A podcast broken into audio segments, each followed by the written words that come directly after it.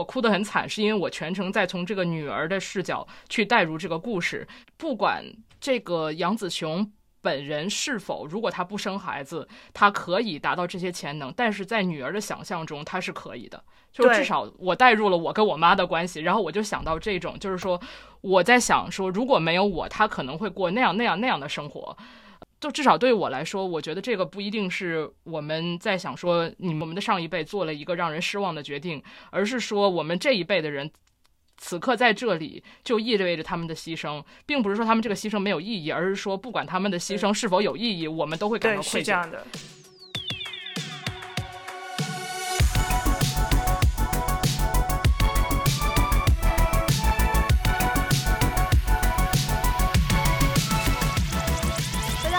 欢迎收听这一期的疲惫娇娃 Cyber Pink，我是其中的一个女的小杨。我们这期节目 除了小杨以外，还有另外的四个女的，但是我建议大家就不要尝试分别我们谁是谁了，就是一些女的，然后再互相说话。我要不然大家女的们大概给自己加一个标签，你们分别都管自己叫啥？大家好，我永远是考。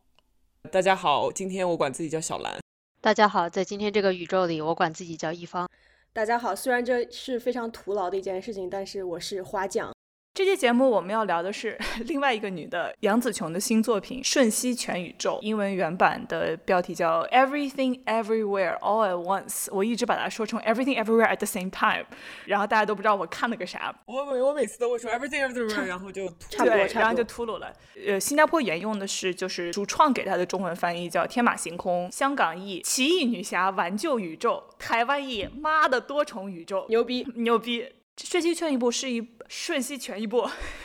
瞬息，你看又秃噜了。不管中文还是英文，永远会秃噜，就是是妈的多重宇宙，妈的多重宇宙，就用妈的多重宇宙。呃，妈的多重宇宙是一部就是三月份刚刚上映的美国科幻电影。这部电影的导演是一个组合叫 La Daniels 他俩的推特头像是海尔兄弟如果你仔细因为他们也是一个亚裔一个白人然后海尔兄弟也是一个亚裔一个白人就细想就觉得非常有道理哦对吧 right 如果你们没有看过他们的上一部作品瑞士军刀男的话你在一三年前后可能在社交媒体的某个角落听过就是那个是角落就 everywhere down for what 就是这个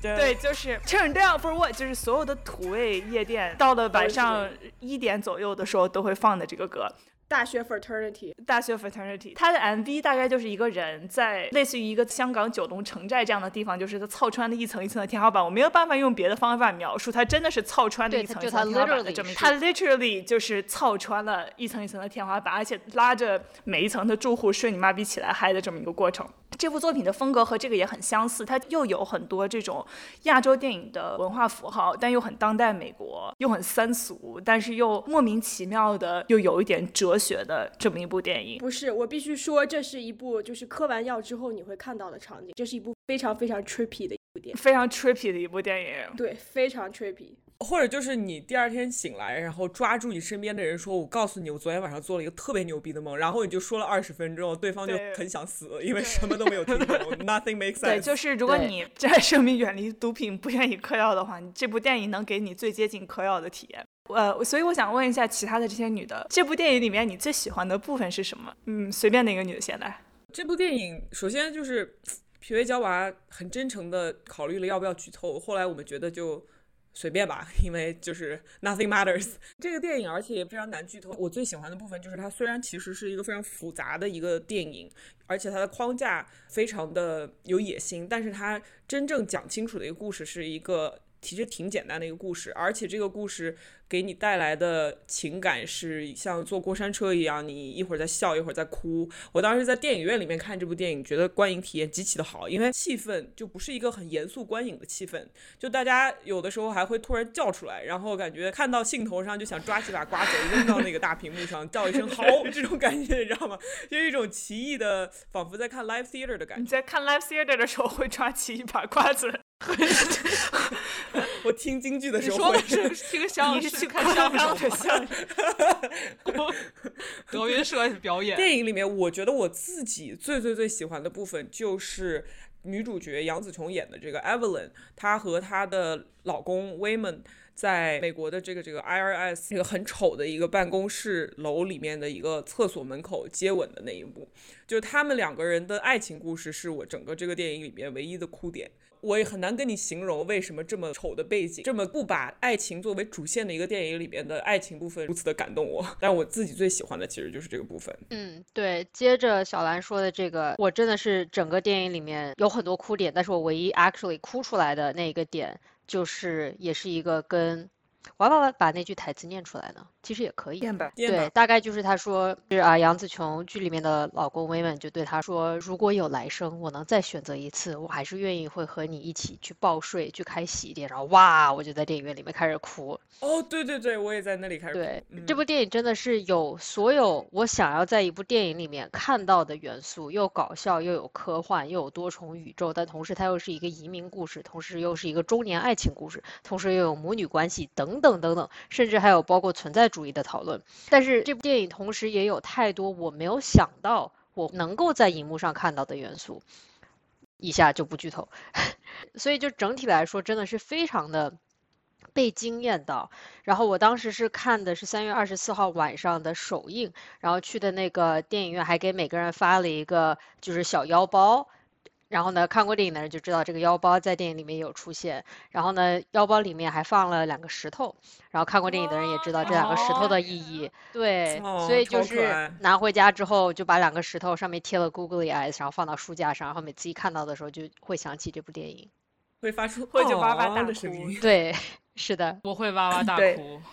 我觉得这个电影击中我的最大的一点是，它的一个默认的设定就是中年亚裔女性，一个每天为自己生活鸡毛蒜皮的小事、为报税等等操尽了心的这么一个当妈的人，这么一个亚裔女性，她的设定是一个超级英雄。我觉得这个设定太超前、太酷了。如果我们仔细回想，就是像是黑寡妇呀，或者是 Captain Marvel 这样子的超级英雄的话，你会觉得就女性超级英雄一直是在荧幕上非常努力的去争取自己待在荧幕上做超级英雄这么一个合法性。然后这个合法性是。观众苦苦哀求来，观众掏腰包，然后告诉 Marvel 说我们愿意看女性这个超级英雄，然后以及各种合力，然后才把这些女性送到荧幕上的。但是我觉得这个电影它最牛逼的一点就是，它把杨紫琼这么一个武打明星，这么一个五十九岁的一个已经在亚洲荧幕上活跃了这么多年的一个武打明星，把她变成了一个超级英雄。然后这件事情就是你从很多的维度来说，完全给人是一个非常新的冲击。但是在这个让你感到超前性的同时，又觉得它的存在是如此的合理，我非常喜欢这种不需要去争取自己合理性，不需要去 convince 观众说我存在是有意义的这件事情，我觉得这是让我最宽慰的一个地方。然后其次就是我记得我在看《时代》跟杨紫琼的采访的时候，杨紫琼就说说是就是看看我，我现在我这个年纪，我这个资历，我还能活跃在各种各样的地方，然后我还能不仅是在那个能在这个 Crazy Rich Asian 当妈，然后我还能去演一个超级英雄。然后杨紫琼她其实有这么一个感慨，然后我这个感慨就让我觉得。非常的怎么说呢？就是妈的很值得，就是 对，嗯，我听到花匠说这个，我突然觉得这个电影在美国现在很红，就是它的 critics 的 review 非常好，而且这些 review 里面很多人在谈到这一点的时候，都说一句话，就是这是好莱坞欠他的，这是好莱坞这么多年忽略了他，忽略了很多和他一样的人，这是他们能做的。杨紫琼 earned it。而且这是一个迟来的一个 recognition。对，虽然这个问题是就是最喜欢电影中的什么部分，但是刚刚你们提到好多东西，我觉得都可以展开讲。不过我还是要先说，就最喜欢的部分吧。因为我看这个电影，小杨知道这个事情，就他给我推荐的时候，他说他哭了。然后呢，我就不信，超冷漠。因为我看电影很麻木，尤其是去看，就是这部电影它其实还是算一个大片，它是一个在 AMC 上映的电影，包括它的时长以及它的特效，它确实是。对，是个商业电影，大制作。所以在看这种电影，我一般就是不会哭，甚至会非常的冷漠，而且麻木。我也不记得我上一次在 AMC 看电影感到很享受的时候是什么时候了。但是看这个电影的时候，我基本上哭了一个小时。然后另外我觉得很有意思的就是，在我看完这部片子以后，大概是这个电影上映的第三天吧，然后我就开始不断的和我所见到的所有的人。讨论这个电影，因为大家基本上都看，对。这个就让我感觉到它确实是，虽然我周围就并不缺少和我讨论电影的人，但是这部片子，呃，它的热门程度以及它的嗯，话题性都让我感觉到，就是这种和大家讨论一个这样的电影的快乐是非常真实的。没错，没错，就是给人一种，我之前跟另外一个非亚裔的朋友聊，这个有一点 Black Panther，有点黑豹的那种感觉。嗯，对，就是这个电影现在的评价是特别特别好的，就是这种特别特别好，可能并不是因为这个电影就是完美，而是说它整个带起了一种就是非常。我不知道用中文怎么说，就是像一个 celebration，像一个庆祝，大家都在庆祝这个电影的上映，庆祝这种讨论。所以我觉得在这个意义上讲，这个电影确实很厉害。我想回到刚刚小兰提到的，就是说他们被这个电影中的爱情故事这一部分所感动。就我完全不是这样，我完全是被母女关系这一部分感动。但是我就是之前看到一篇对于这个电影的评论，他那个作者也是一个亚裔美国人，他的父母也是，就是他父母来到美国，然后他是二。代嘛，那里面就写到说，我在想我父母的。之间的这个故事以及我们之间的关系的时候，我从来没有想过我父母之间是一个爱情故事。嗯，他就讲到说，我从来没有想过我父母共同决定移民来美国，然后过一种就是与自己之前华语地区完全不同的生活。这个决定本身以及之后的所有的苦难，它可能是和他们的爱情有关的。虽然我没有被爱情故事这部分感动，但是我当看到这篇评价的时候，我觉得确实就是这个点，从这个角度讲这个移民故事也是一个比较新颖的角度。我想接着这个说一下，为什么我被这个爱情故事所感动。我觉得我仔细想了一下，有两点。第一点是我真的很喜欢这个男主角。这个男主角他并不帅，从 呃外表上来讲，你肯定不能说他是一个。梁朝伟打扮一下还挺举不出别的例子，还挺帅的，我觉得还是挺帅的。打扮打扮一下可塑他毕竟是个男明星，可塑性高，但是他的这个 presentation 并不帅，就是他并没有把他往帅的方向打扮。就比如说这个里面杨紫琼的形象也不美，因为她就是我们随处可见的一个非常疲惫的中年女人，而且又特意穿那个背心儿，那个花衣服，对对对，羽绒背心儿，然后走路的时候也驼着背，因为他身上的重担实在是太重。但是这个男主角呢，他的性格又被塑造的非常软糯，甚至有。有点无能，他的一开头，他就是杨紫琼这个角色的一个大拖累，因为他一直就跟着他身边转来转去，一直在说一些话，然后让你自己都觉得我在看的时候，我都感受到一种焦虑。但是你要去仔细分析他这个角色，你会发现他从头到尾都选择相信别人，相信善良，这是一个非常反 masculinity 的这样的一一个男主角，所以我发现我很爱他。我从自己一个观众的角度，我理解为什么杨紫琼爱他，而且在杨紫琼这个角色意识到了自己其实非常爱他，在人生的各个节点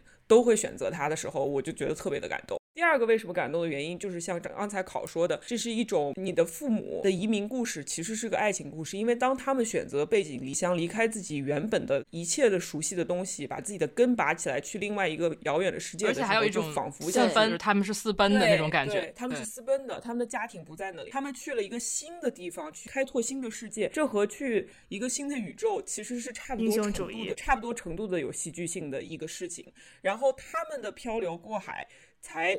给你创造了一个新的宇宙，所以我觉得这个爱情故事是一个宇宙层面的爱情故事，你知道我意思吗？就是虽然它的呈现方式是在一个非常狭小逼仄的一个很旧的一个洗衣房里，可是它的伟大程度的确是宇宙级别的。对，我觉得它呃这个剧情的展开有点类似于就是我们在成长过程中，在某一个瞬间把自己父母还原成人的这么一个。我在成长的过程中，我会认为我妈一直是我妈，我妈一直是那个操劳的。给我做饭的，然后去医院加班的这么一个女人，但是在某一时刻，有可能这个时刻是我看到她年轻时的照片，有可能这个时刻是我经历了她跟我讲过的她人生中经历的一些事情，我才意识到原来妈妈她。不能只是一个对于我来说的一个功能性的角色，而他是一个完整的人。然后我觉得他这个故事其实是在还原，就是把杨紫琼塑造这个疲惫中年女性的角色，不仅是展示了她非常操劳的、非常功能性的、被功能性折磨的这一面，而且是回到了他年轻时候的一些决定，把他还原成了一个人。所以，《妈的多重宇宙》是个特别好的翻译，因为这个整个片子的重点是妈。尤其是这个片子的开头，我非常非常喜欢，就是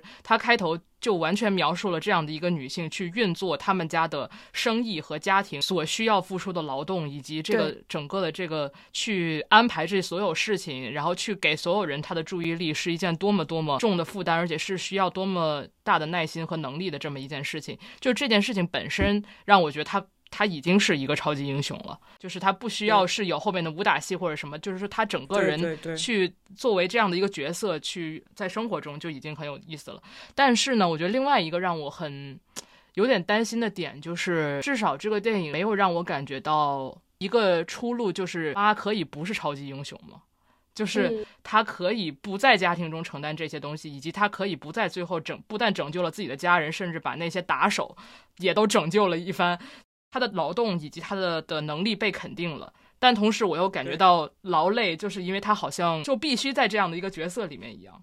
对，我觉得非常有意思的一点是，他的超能力其实就是把他的注意力分成无数份。因为我我觉得我自己在成长的过程中，怎么讲呢？就是微信上面有一个表情叫做“操不完的心”，就是一个小人儿在对着一排飞过来的心，在不断的对那些心做一些不文明的动作。我的人生我就觉得是这个心来的速度越来越快，然后心越来越硬的这么一个过程，就是我需要操的心，心越来越操不动了。对，而且这个过程和你的性别是分不开的。我要操的心越来越多，而且就是不只是，然后学业，然后把人的事业，然后你要做的事情越来越多，然后这个时候在我们这个年龄，然后去想。未来我还要生孩子，还要自我实现，你就会觉得说我可以吗？就是社会对我的要求也未免太大了。所以当你再回头看自己的母亲的时候，大家的反应都是你怎么做到的？这是第一。第二是我知道你在做到这个过程牺牲了非常多的东西，所以我不想要。你可以对我能不这么做吗？我能不像我的母亲一样去为了我牺牲这么多事情吗？所以在这个电影里面非常有意思的一点就是，作为一个妈妈，她可以把自己的注意力分。成这么多，就成了她在这种多重宇宙中能够在每一个线上都可以 function 的这样的这种超能力，也是其实挺有意思一点。对，就是其实我看完之后意识到，我之前觉得特别搞笑的一个台词，就是另外一个世界的老公来跟他说说，你之所以人生有这么多不同的可能性，有这么多打开了这么多多重宇宙，其实是因为你每一件事情都做的不是那么好，所以在其他的宇宙你。可以把所有的这些事情都做得特别好。其实我当时听到这句台词，看电影的时候是觉得说，哈哈，真好笑，也太损人了吧。但是又觉得很好笑。但其实仔细一想，其实非常惨，因为这就是她作为一个妈的牺牲，对对吧？他必须要做很多很多事情，但是与此同时，他又没有这个精力与时间，或者是甚至是钱财去把每一个事情都做得很好。比如说他们之后在税务局，然后呢，那个。税务局老奶奶就说说，哎，所以说按照你的这个开销来说，你又是厨师，你又唱歌，你还会做，对你还会做按摩，对吧？就是，但其实很有可能他对这些东西是真正的有兴趣，对吧？在某一个多重宇宙里，他就是厨师；在某一个多重宇宙里，他就是唱歌的，对，唱歌唱京剧还是什么的，对吧？所以就是说，仔细一想的话，这又是他的超能力，但同时也是他牺牲掉的自我实现。就是我刚听你们所有人说完以后，我总结出来的一个事情，让我觉得又心酸又觉得有点好笑。就是你想一下，我们的这个正常的超级英雄是怎么成为超级英雄的？他会变成一个比自己更大的人，他变成一个人 larger than self 的这么一个存在。而是怎么怎么变成这样的呢？要么要被蜘蛛咬，要么要掉进一个夜光池，要么是被改造了，要么睡了，就是会有一 些不好的事情发生在他身上。外星人投对，然后总之就是最新 Spiderman 还专门玩了这个梗，对吧？就是这个一个人一定要经历一些什么外在的改造，他。他才能会成为一个超级英雄。而杨紫琼的这个角色，她的所有的一切的超能力都来自于她自己原本的潜力。她这些潜力就是 untapped potential，就是女性无法自我实现那些自我本身迸发出来的力量。这个事情其实非常女权了。如果你想一下的话，一个女的是什么什么超级英雄？是 multi-task 的，就是她不是 super，她就是她的她的能力就来自一她的这个。能把自己分成无数多份的这样的一个能力，二是他。人生中这么多节点无法实现那些自我加在一起的能力，而且我觉得刚刚其实一方提到的那一段，我看的时候我觉得印象特别深刻，因为我当时看的时候我完全不理解，他原文说的英文是 "You are the worst version"，就是你做的不太好，你是最坏的。然后我当时看电影的时候，我就觉得，就凭什么？这是在一个什么评价体系里面？就是他是最坏的？难道他还比不上那个就是举那个披萨那个广告的那个人吗？举广告牌的那个。就是我在想，就是为什么他会说成他是最坏的？这一点让我觉得就是非常困扰我，以至于到后面我看的时候，也是为什么我对于就是母女线的这个感情特别特别深，就所有打动我地方都是母女线，因为我觉得他不一定是说他真的是在客观意义上讲最差的，对，而是从女儿的视角来讲，她看到我妈过的这样的生活，就是会觉得她是最不行的。我是有这种，我是觉得他是一个女儿的视角讲，而不是说从客观来讲，他是一个最差的。而且我补充一个小点，就是虽然我是一刷，所以你们二刷的人可以来纠正我，但是所有的他的这些其他宇宙里面看不到他，对，都没有孩子，他都不是妈，都不是妈，这是一个把一件事情做到了极致的人。对对，我也想说这一点，她不是个妈，唯一的一个暗示了她跟她的女儿可能存在关系的，就是 Alpha Verse。我觉得她是想表达的是，那是一个最坏的，是他们是母女关系，但她对她的女儿寄予了厚望。在现实当中，这个母女关系里面呈现的主要的矛盾。比如说是他女儿出柜，然后想给他的外公介绍自己的女朋友，但是他妈还是说，就是我已经接受你的性取向了什么的，就是我没有感觉到在现实一层中，他有像刻板印象中的亚裔家长那样那么。对他女儿给予那种意义上的厚望，但是在 Alpha Verse 里面是这样，所以那个也是一个坏的版本。母女关系只有这种伤害。哎，但是我这时候必须要提出一个问题，就是那你觉得这个电影主创给出的答案是你只要不生孩子就可以自我实现吗？我觉得他不能说这个有错，Nothing matters。不是，我觉得不能说这个观点是有错，因为如果你真的按照某些数据来说的话，可能的确是这样。我觉得他更多的是在已经把一切都无所谓之后，但是在你现在已经在生活的现实里面，他仍然给你找到了一些意义。就是他这个电影没有给你任何结，就是非常空巴压的这种结尾。这也是我为什么喜欢他的原因。即使是母女线已经所谓的已经有点就是怎么说，把所有的戏剧冲突都已经呃消解掉了以后，我仍然不觉得这是一个完美的结局。我也不觉得这是一个童话故事一样的一个 happy ending。我认为。在这最后，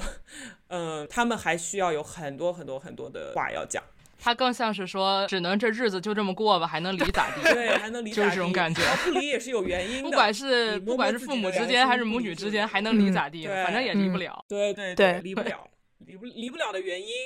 你就可以感受一下，看完这个电影你大概会有一些感受。我对刚刚我提出这个问题自己的解读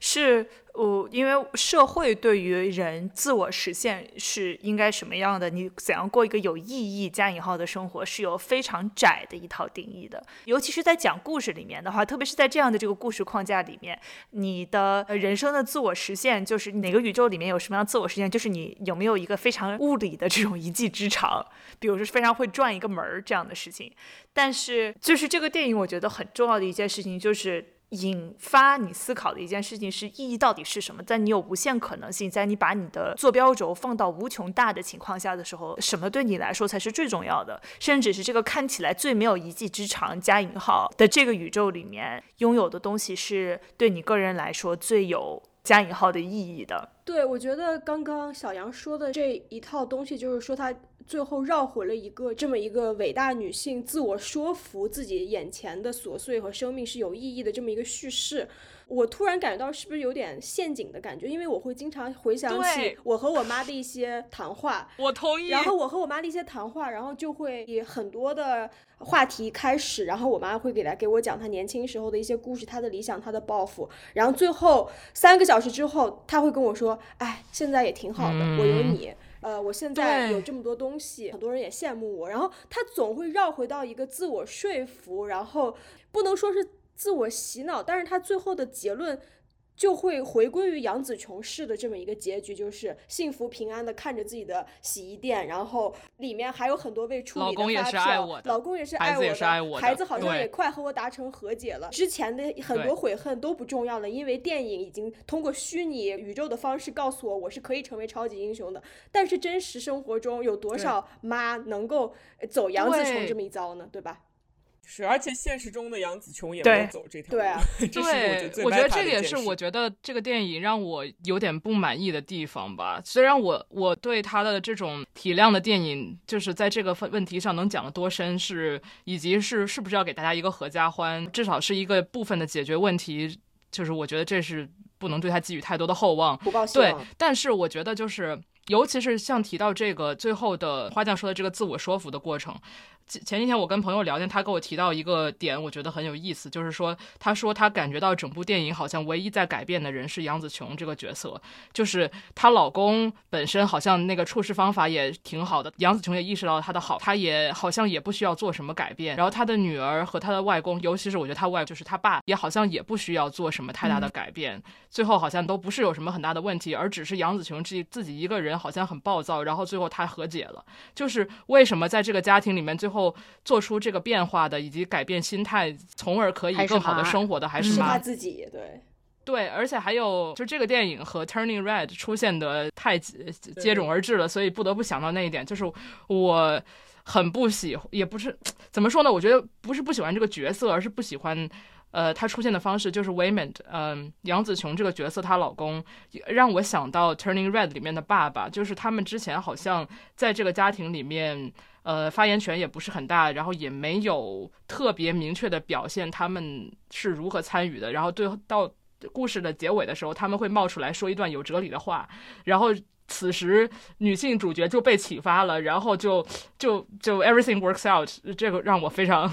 就是好像是。好像对方不是一个家暴的这么一个有非常有毒的雄性气质的一个人，他是一个软弱的男性，所以他可以说讲道理。一个 beta male，对。那么强势的女主最后就会说服自己说，这样的日子还是能过的，挺好，我老公不错。我觉得这部电影里面男主扮演了所有的这个类型电影里面女主扮演的角色，他是一个 manic pixie dream boy。就是它是一个完全功能性。首先，它先是杨紫琼的累赘，它的它的整个人物的 arc 都是围绕着杨紫琼的。杨紫琼需要累赘的时候，他就是一个累赘；杨紫琼需要一个引路人的时候，他是一个引路人。然后，杨紫琼需要一个人死，一个爱人在怀里死掉，然后激发战斗力的时候，他死了。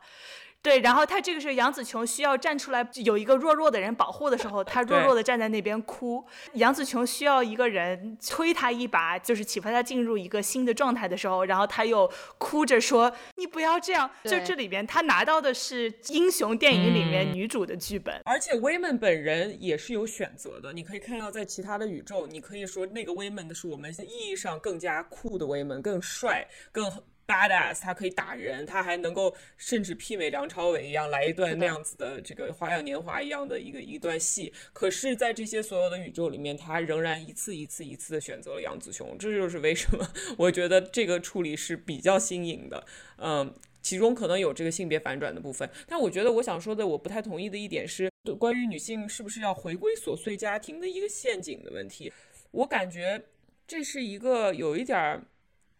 你要问鸡生蛋还是蛋生鸡的问题的话，我觉得这个电影其实是在 affirm 这些已经做了这些选择的人，让他们不要太难过。这一点我同意，就是在肯定他们的劳这样的人很多，你把他塞回去吧，就是我妈就是难不成离吗？塞也塞不回去了。你现在把他杀了，也变不成，你也变不成杨紫琼了。就是这也是这个电影让我觉得特别 sad 的地方，就是我现在的这个。关于女性自我实现的讨论，最让我疑惑的一点就是，就是好像大家就是基于一种对我们自己上一辈女性的集体的失望，然后说她们生了我们，导致她们没有自我实现，所以我我需要去全盘拒绝这个选择，而且我认为这个选择是悲剧的。我能想象到这个话语体系存在的必要性，就是你需要清晰的认识到，很对很多人来说这个选择是不合适的，对很多人来说这个选择本质上是一个牺牲，而且这种牺牲是一种绑架。但是我很难去接受他的另一个反面，就是你做这个牺牲一定是一种悲剧。就是杨紫琼做这个选择，杨紫琼最后选择留在这个地方，一定是一个悲剧的内核。这个是我很难接受的一件点。对，而且这个悲剧还而且还会对否认他自己的一个主体性，因为一方面我觉得我们的。社会里面，特别是在中文世界里面，一个女性去不去做母亲，太是一个不是自己能决定的事情了。当一个女性想要选择不做母亲的时候，她又没有什么东西可以去支持她。虽然这对很多人来说是正确、理性。合理必要的选择，但是我们真的需要做的事情呢，在我看来，就是去讲清楚不生孩子这件事情的意义，比去消解生孩子这件事情的悲剧内核还要重要。对我也不能接受。所以我觉得，之所以我们现在有这个对话，我其实觉得还是非常宝贵的。这个电影所内涵的一种女性主义视角。戴锦华说过一句非常有意义的话，他说的是，他认为女性主义对他来说不是女人主义，而是。最重要的意义是把女性的生命经验放在大荧幕上，供我们去讨论。对，是的。然后从这个女性的生命经验的角度来去看世界的话，它能够给我们提供一些视角。然后这个视角不是某一个被限定在男性视角中的生命体验，而是一个完全不同的位置，是一种完全不同的看待世界的方式。所以我觉得刚刚之所以我们有这个对话，是因为这个大银幕给我们展现出来这个非常独特的一个我们之前没有看过的一个女性的生命体验。然后这个女性的生命体验又近在咫尺，我们每天都能跟她在互动、在观察，然后我们从而也从中得出了一些对于这个生命体验的一些体悟和矛盾感。所以我觉得这个其实无解的，我们不能说它是一个母亲们的自我麻痹，也不能说这个结尾是在说杨紫琼她自己说服自己，像她现在的琐碎是有意义的。但是我觉得她最宝贵一点是她把这个东西拿出来放在大荧幕上让我们看到。对对，我觉得这个里边其实。呃，正是我想讨论的母女关系的这一层，就是这个像刚刚小杨说到的，就是对上一辈女性的失望，我倒不这么理解。我觉得更多的是一种，因为我们在这儿，我们被我们的母亲生出来了，所以我们对上，我们对我们的母亲有一种愧疚，至少对于我来说是一种愧疚。就这个也是为什么我哭得很惨，是因为我全程在从这个女儿的视角去带入这个故事，就是说，不管这个杨紫琼。本人是否，如果他不生孩子，他可以达到这些潜能？但是在女儿的想象中，他是可以的。就至少我带入了我跟我妈的关系，然后我就想到这种，就是说我在想说，如果没有我，他可能会过那样那样那样的生活。所以说，这个并不在于是说，嗯，就至少对我来说，我觉得这个不一定是我们在想说，你们的上一辈做了一个让人失望的决定，而是说我们这一辈的人。此刻在这里，就意味着他们的牺牲，并不是说他们这个牺牲没有意义，而是说不管他们的牺牲是否有意义，我们都会感到愧疚。所以，就是这种愧疚是是让我觉得，就是他此刻要剧透，就是女儿反派化的，或者说有女儿的一个版本反派化的一个。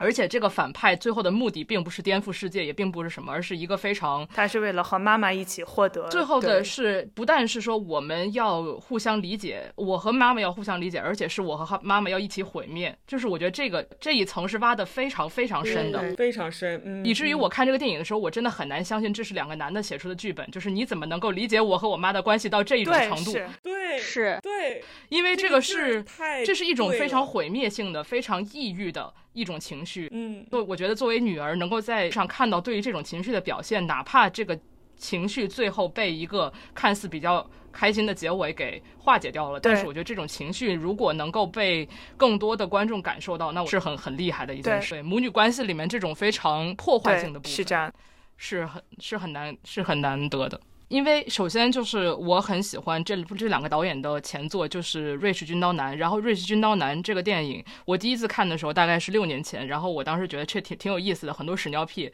还挺好的。但是我前几天再看的时候，我非常深刻的理解了这个电影，它就是完全关于一个抑郁者所面对的世界。的那种孤独感，而在这部电影里面，我觉得这个女儿的形象也完全是这样的一个形象，是。就是不管是她作为生活中还是作为反派，她有一种抑郁情绪在里面，就是她的虚无以及她的悲伤不能被妈妈所理解，是因为她这是出于出于一种抑郁，而这个抑郁的来源，我认为跟她如何理解她妈妈生她，以及如何理解她妈妈跟她爸爸一起一代移民来美国是有很大的关系的。就这种存在主义危机，在我看来，就是她关于我自己作为一个女儿本身的存在。就不合理，是与我妈的决定息息相关，而我感到虚无，就指向了我妈做这些决定是没有意义的。是。但你既然这个决定是没有意义，那你为什么要在这儿承受这么多痛痛苦？对，所以我觉得这个是非常深刻的一种情感。特别特别同意考说的，因为我觉得这个女儿她的这个精神疾病的隐晦提及，在这个电影里面是贯穿始终的。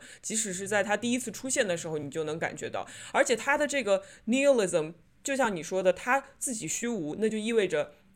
创造他的人做的事情也毫无意义。对，一旦你把视角放到这么大了，它意义就消失了。这是他作为一个。年轻的女孩子真实世界中面临的问题。我觉得其实这个电影为什么我认为改变的不只是妈妈，而且也有女儿，是因为其实她的妈妈拯救了她。我觉得整个这个英雄电影里面，如果有一个被拯救的角色，就是女儿。在她的那个年龄是一个非常非常非常不稳定的年龄，就算从医学的角度来讲，这是一个精神分裂症高发的年龄，而且是一个她。就是整个人生观、世界观在形成，他的大脑 amygdala 每天都性合体在不停不停的蹦迪，不停蹦迪的这样的一个阶段。所以这个科幻元素，我们也可以从一个心理的角度去理解。对，完全可以从一个心理角度。我当时看到这个黑洞，就是在这个电影里面的这个一切的镜头的时候，我觉得这个其实就是你的精神崩塌的这样一个状态。他自己快要走向这个黑洞了，然后他希望能够拉着自己最亲近的人。如果你也能看到我看到的，那么我们就一起毁灭吧，这才是我能达到的最大的平静。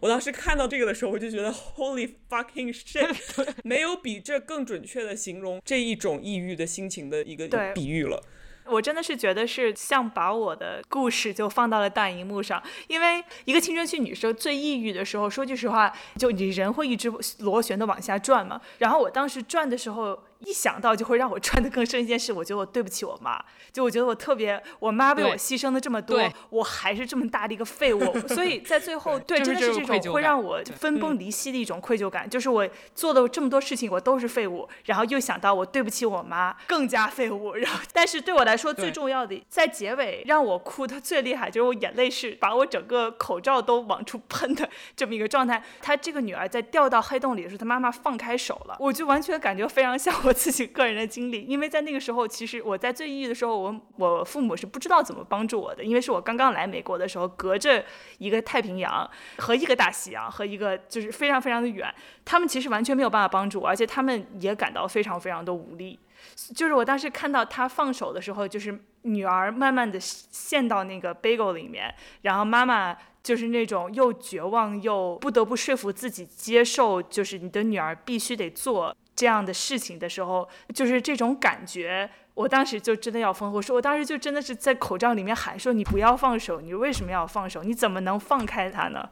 然后，所以他妈妈最后把他捞出来那一瞬间，我就疯了。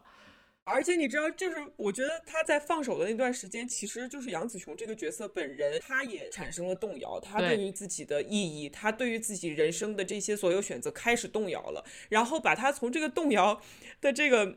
边缘可以说，就从这个 mental illness 边缘，就 extreme mental illness 边缘拉回来的是他开始，他开始重新的承认并且巩固自己对于 women 的爱，对于他的家庭的爱。我觉得这其实听起来非常傻，或者非常就是合家欢。可是就是在那个瞬间，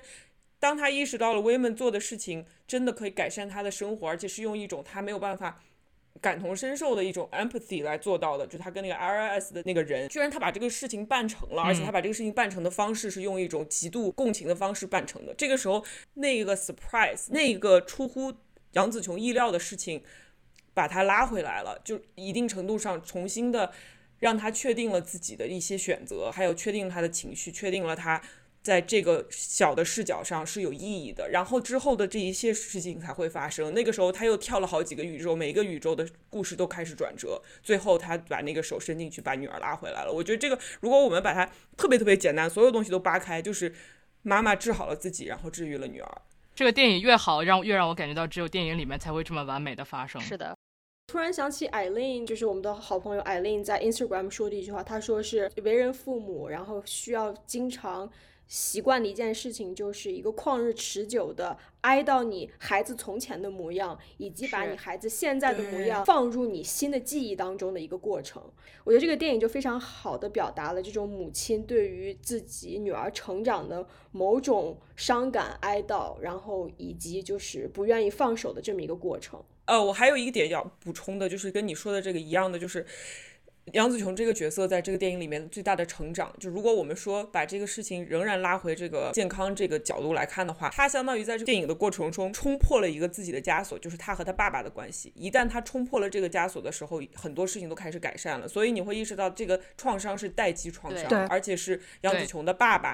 给他上身上施加的那些创伤。没错，她当他自己治愈了自己的这一点以后，他也原谅了女儿，原谅了自己，原谅了女儿。他牵着女儿和女儿的女朋友的手站在他爸爸面前，那个瞬间其实是极其有意义。对，因为其实你这么一想的话，他爸当时就是放开了他的手，就让他走了。对。然后没有挽回，就让他走了。对。所以他当时在最后一幕场景中，他就是对他爸就说：“怎么可以？怎么可以？为什么？怎么可以放开我？”然后就说：“我不会放开我的女儿。”啊，对，好感动，是这样的啊，好绝望。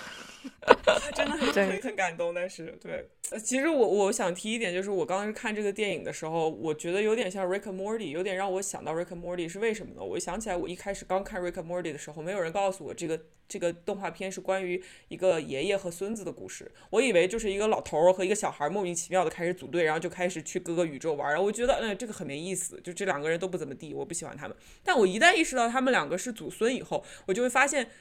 这个故事其实它的内核里面有一点点，有一点点很温暖的东西，然后他就在一个非常冰冷混乱的宇宙里面，揪着这一点点的温暖，然后不断的去去冲击它，但是不断的看着它仍然在闪烁。所以我觉得《Rick and Morty》的内核和这个电影内核跟我感觉有一点点像，所以不会让我觉得这是一个嗯很无聊的科幻电影。对，而且这种孙辈和这个爷孙代际之间的这种爱，其实是根植于这种父父辈和。子女之间、代际之间的一些爱，很多就是爷爷奶奶会把之前没有给子女的爱和关爱，以及一切东西全部给孙辈。其实这种也是一个你，你完全能够从爷孙之间的这么一种情感关系去折射出来。他觉得自己亏欠了你，你妈妈什么？对，就是我当时跟小杨去二刷的时候，导演在场，然后就最后结尾的时候回答一下大家的问题，然后呢。其中一个丹尼尔就说：“其实这个多重宇宙也是一个移民，其中一个也是一个移民故事。因为你仔细想想，就是你作为移民，你有太多的选择是被迫放弃的。就是你其实很多时候并没有选择，对吧？就是你可能选择了去背井离乡来到一个新的国家，然后很多你要做的事情其实是你都是在各个方面受到限制的，所以其实没有办法去达到你的，比如说 full potential。然后他说，其实在这个多重宇宙里面也是这个样子啊，就是你看到杨紫琼演的角色，他在他现在的宇宙里是。这样的一个角色，可能如果他当初没有选择移民，他可能会怎么怎么样。然后呢，如果他当初又选择了没有跟 women 在一起，又会怎么怎么样？导演解释了这个之后，我的二刷体验其实又是多了一份新的这种视觉。我觉得这个多重宇宙这个事情啊。最近的电影里面经常出现，你们觉不觉得就在过去的几年里面，喷一样的出现了很多的 blockbuster 电影去呃探索这个概念？不只是过去几年，就前几天我跟朋友聊天，然后他就说看完这个电影之后，立刻想到一个2001年的古早电影叫 The One，然后这个电影中文叫《宇宙通缉令》，主演是李连杰，然后他就讲的是反派版本李连杰在跨越多重宇宙追杀每一个自自己不同的版本，只要是他杀的越多。分散在这个宇宙的能量就会汇集到他身上，整个这个宇宙里面存在的李连杰越少，那个唯一剩下的李连杰就越强。然后当时我就看这个，然后他就跟我说，就是而且包括在电影里面一直强调，就是就是杨紫琼的这个现实中的角色是一个是个 The One 嘛，然后那个片子又叫 The One，那是一个二零零一年的古早烂片，所以就。就是已经很多了，但是确实，包括就这个电影里面的那个有一个场景是呃杨紫琼女明星版本，就是在看电影，然后电影结束了，就好像是这个电影也结束了，就是那那个地方就让我想到红辣椒，也是一个类似于多重宇宙的这样的一个跳跃的概念，对。那这几年就已经被 blockbuster 捡起来。对，你们有没有看到那个嗯新的博士 multiverse 博士的 广 广告？漫威漫威最近就在玩这个。对我意思就是说，这个东西最近被 blockbuster 电影就是放到了大众的脑皮层的浅层。然后我觉得这跟我们两年前似乎整个世界走上了一条平行轨道，这个疫情是完全分不开干系的。但是这样子的电影越来越多了，就是这个梗已经被玩的很多了。而这个电影的玩法，我觉得高级的地方在于它没有试图去做一个预言，然后让你觉得好像因此被能够理解了、解开这个谜题，或者能够把东西全部都理顺了。没有，我觉得看完这个电影以后，我认为我的生活的世界以及我的生活还是像 Evelyn 最早做的那张桌子一样乱七八糟，上面堆满了各种各样的东西。我想找什么永远都找不到。但是我稍微有一点点。信心，就是我可以和这样的混乱共共存。就是我觉得这是这个电影给我的一个感觉。它不是像诺兰这种电影说你要抓住这个，然后你把这个三分六十五秒之间那个瞬间都要解谜，就不是为了烧脑。对对，就是我对于现在这种，我我可以给你就是诺兰到死，但是我不想每一部电影。都是那个人，你知道吗？就我可以是那个人，但是我不想每一部电影都是那个人。而且最近真的是第一次看到这种多重宇宙电影，就第一次看到红辣椒的时候，我当时觉得哇，太牛逼了，好酷。然后现在就觉得呃，就是真的是 又是猫太 verse，因为它其实归根结底它是一个写作手法嘛。然后你很多人会把就是其他的宇宙也写的非常的那个详细，非常的精致。这部电影就是其他的宇宙就和它最后的那个 bagel 一样，就是五毛钱的特效，基本上没有。非常努力去在做，就是百分之九十五的宇宙的构建都是一个人对着一张电脑 一直在 P 杨紫琼的一张照片，是的，或者杨紫琼站在一个街角一下拍了五个宇宙，对，一个街一个街角里面大概就是同一个街角取了五到六个景，大概就是这种感觉，就是非常非常低成本的一个宇宙，但是它很粗糙，所以其实这也是在告诉你，不用去抠太多的细节，在细节里面有很多彩蛋，你吃的很开心，但是。归根结底就是，反而能够让你去想这个多重宇宙到底意味着什么。就我看完之后跟小兰说，不觉得就是多重宇宙这种感觉，就像就是从存在主义的角度上来讲，就像社交媒体其实是在很大程度上消解了你作为一个人类的对于意义的理解，就像。我我最近在看一视角太大了，对视角太大了，我就是我之前在看一本书，然后 fuck 完全忘了那本书是什么，一本存在主义哲学的书，我完了，从光滑的大脑上直接就过去，呃，但是它留下了一点点，就是让我意识到的一个问题是，人类其实对于意义的理解，你作为一个人类，你进化了。这么多年，就是人类对于你怎么样过一种有意义的生活的理解，其实是非常非常狭窄的。特别是自从上帝去死之后，尼采说上帝死了，上帝死了之后，我们其实并不是非常，我们刚刚开始试图 figure out 人类作为一个没有宗教告诉我们怎么做好人的时候，就是需要去从自己的生活里面。去寻找意义，我们的生活就开始巨变，我们的生活的选择就开始井喷，然后我们需要接受的事情、接受的信息就越来越多。你现在每天打开社交媒体，就是每一个角落都有极其强烈的道德问题，然后都需要有有非常惨烈的悲剧，然后让你极其痛苦的事情直接向你的脸扔过来。就是你无论怎么努力去做一个好人，在百分之九十九点九九九的所有的这些悲剧面前，你都是一个无力的，你只能点一个转发键。这种无力感其实很容易就让你感觉到，我永远是悲剧的一个旁观者，我永远在旁观悲剧，我永远是一个没有作为的人，我是个废物，我永远是虚无，除了一张嘴巴巴。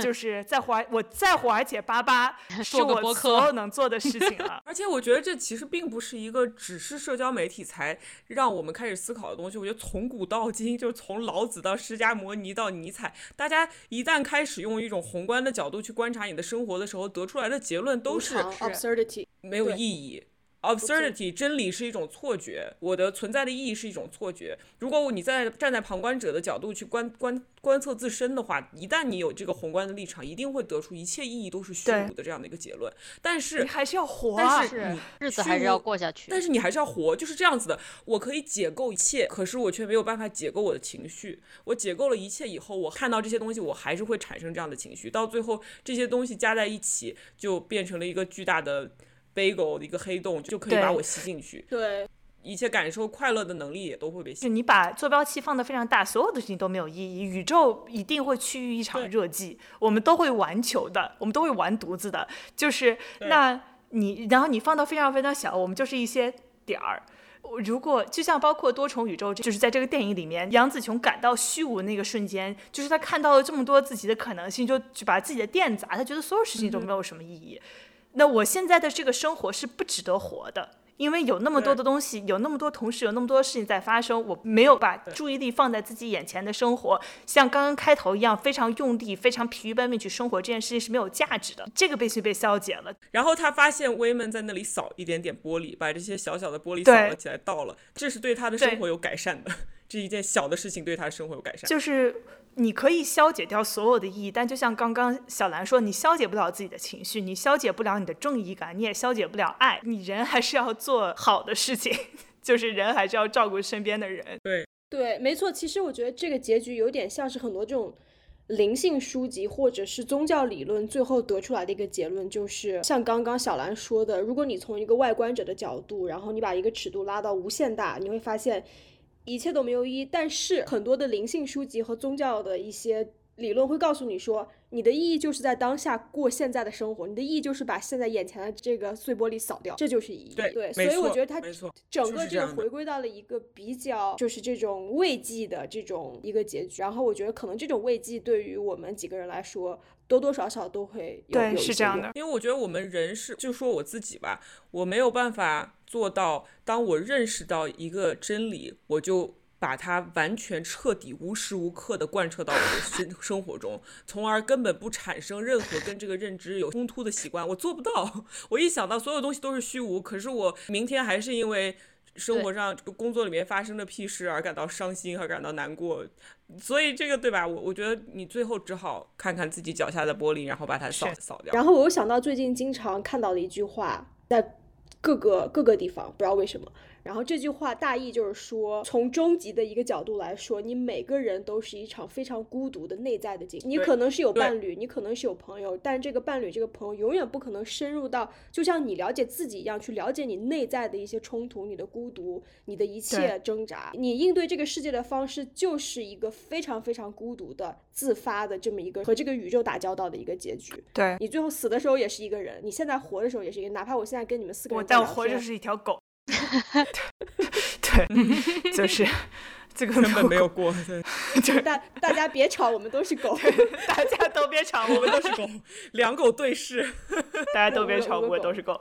我觉得这个电影的意义在于，就是我在跟我很多朋友讨论这个电影的时候，很快的这个对话就会滑向我们讨论我们各自的。母亲以及我们和母亲的经历，或者是我们怎么认知我们母亲的选择，就是我觉得这一点是这个电影带给我们这个社群的。包括就是我一开始刚刚打算去看这个电影的时候，我发现我周围可能给我回馈最多的是亚裔女性朋友。然后后来后来逐渐的，可能到了这一周的时候，很多男性朋友也去看了，然后就我们分享了很多这样的感受。其实有很多不同的。对于母亲的呃生育，我们这个行为的理解，以及包括不同的母亲的状况，但是我觉得这个东西不是在于是说，就是就还是回到这个电影吧，就是为什么我一直非常带入这个女儿的视角，就是我并不觉得这种亏欠感和这个母亲实际上过得怎么样有很强烈的关系，哪怕杨紫琼。本琼作为明星，他的女儿也有可能产生这样的感觉。也许不是在他事业上的牺牲，而是一些其他方面的，就是你作为子女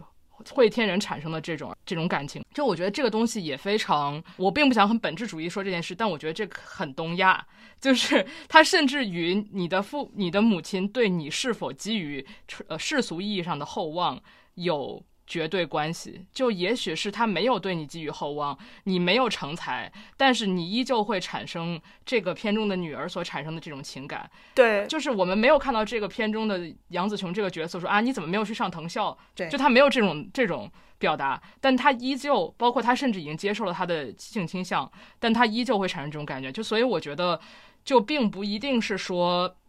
跟这个杨紫琼这个角色现在在过一种非常日复一日的生活，在洗衣店对有关的，有直接的，它一定是有关的，但它并不是完就是划等号的。就我只是觉得这种情感能够被探讨是很重要。就是我们四个人在讨论每一群女的去讨论自己的母女关系，其实都是会跟自己的就每个人的幸运程度是不同的嘛。你和你自己母亲的关系的幸运程度是不同的。而且包括我们，我我身边的，我就我们几个其实都是真的跟自己的妈妈关系非常好的好的人，这个已经是一个极其幸运的一个小群体了。然后，而且就比如说我们，因为没有感同身受而没有提到的是，很多母亲在做出错误的选择之后，其实女儿对母亲是抱有强烈的恨意的，就是这种恨意是女儿和母亲都需要花一生去消解，甚至也没有办法去消解的。Turning Red，我觉得有轻描淡写的讲到这一点。对，当我在看很多朋友对于就是。是这个电影的反馈的时候，就是让我让我意识到我自己幸运的一点是，他们立刻意识到了自己对母亲的这个恨意。跟一个朋友聊起来这个事情，他当时他的说法其实真的让我一直在想吧。他跟他母亲的关系远远没有一个非常健康的关系，然后他母亲做出了一些非常错误的选择，他感到有强烈的辜负感，同时他对他妈妈有强烈的这种愧疚感。但是这种愧疚感和辜负感在过去的几年里面是一直在不停的叠加的。在他在美国的时候，他会觉得说不在家人的身边，然后就是想回去回不去，然后他费尽千辛万苦回去了，然后但是回去之后发现说，就是他又被锁在上海，然后他妈妈被锁在老家，然后他又帮助不到，没有办法在场去帮助自己的，就是这种，我就是我觉得在过去的这几三年里面，尤其是这个疫情，对于很多人带来了这种代际的关于自己家庭的这种冲击和创伤。而且有的时候，你和你的父母之间是横贯着这样的一个，就是这种 官僚主义的巨怪，而且是一个你没有办法去讨论的这种官僚主义巨怪。你一讨论就会被吸到这种这种政策有效性的这种细枝末节的讨论里面，你没有办法去讨论一些非常真实的这种创伤的。而且这种创伤里面有一个层面，也是我这个朋友提到他和他的母亲之间的误解的一部分，就是他从海外回来。他母亲受到国内的这种宣传的影响，就感觉好像就是海外回来的东西都是有点脏的，嗯，有点是有病毒的，然后国内的东西是干净的、纯净的才是好的，就是好像就是融合这件事情被放在了人的心理舒适区之外。所以他这个聊完之后，我就在想，这个电影出现在这个时代，甚至是。强行的进入了中文世界的讨论，我觉得是一件非常好的事，因为它非常的当下，而且它是一个我觉得把中国的文化，就是近代的这种文化现象，把近代的这个电影的历史，这这这些文化遗产都吃透了，创造出来的这样的一个非常有新意的一个佳作，在一定程度上是逆时代精神的，但在一定程度上又是非常非常可贵的，嗯。回到就是刚刚一方说的，就是这是一部移民电影。就我觉得最近其实亚裔的，我看完这部电影之后，我豆瓣评论是这是亚裔的 Get Out，就是它也不一定是黑豹，但是它肯定是亚裔的 Get Out。亚裔作品的随着这个行业的变化，随着时代的变化，就是好的作品越来越有机会出来。我觉得这是一件非常好的事情，而且包括就是我们也在慢慢的学会怎么去。看这些电影里面的中国元素，不是说所有的中国元素用被说英语的人表达出来就一定是辱华，因为文化本身就是流动的嘛。你作为一个人，你自然会从记忆里面去找到一个素材来做出一个创作。所以《Crazy Rich Asian》可能只是一个开始，就是像行业里面的暗流涌动已经很多年了。所以虽然问题还是很多，但是就可以想象，像未来几年的这样种亚裔的华裔的作品会越来越多，越来越好。就是，嗯，前路可期。这部电影可能只是一个非常好的开始。就说一句话，就是杨紫琼是很难得的，并不是说我们还有十五个、二十个杨紫琼可以支撑起来这样的电影。它是整整十几年、二十年的耕耘，而且是被一直被辜负的一个状态。嗯，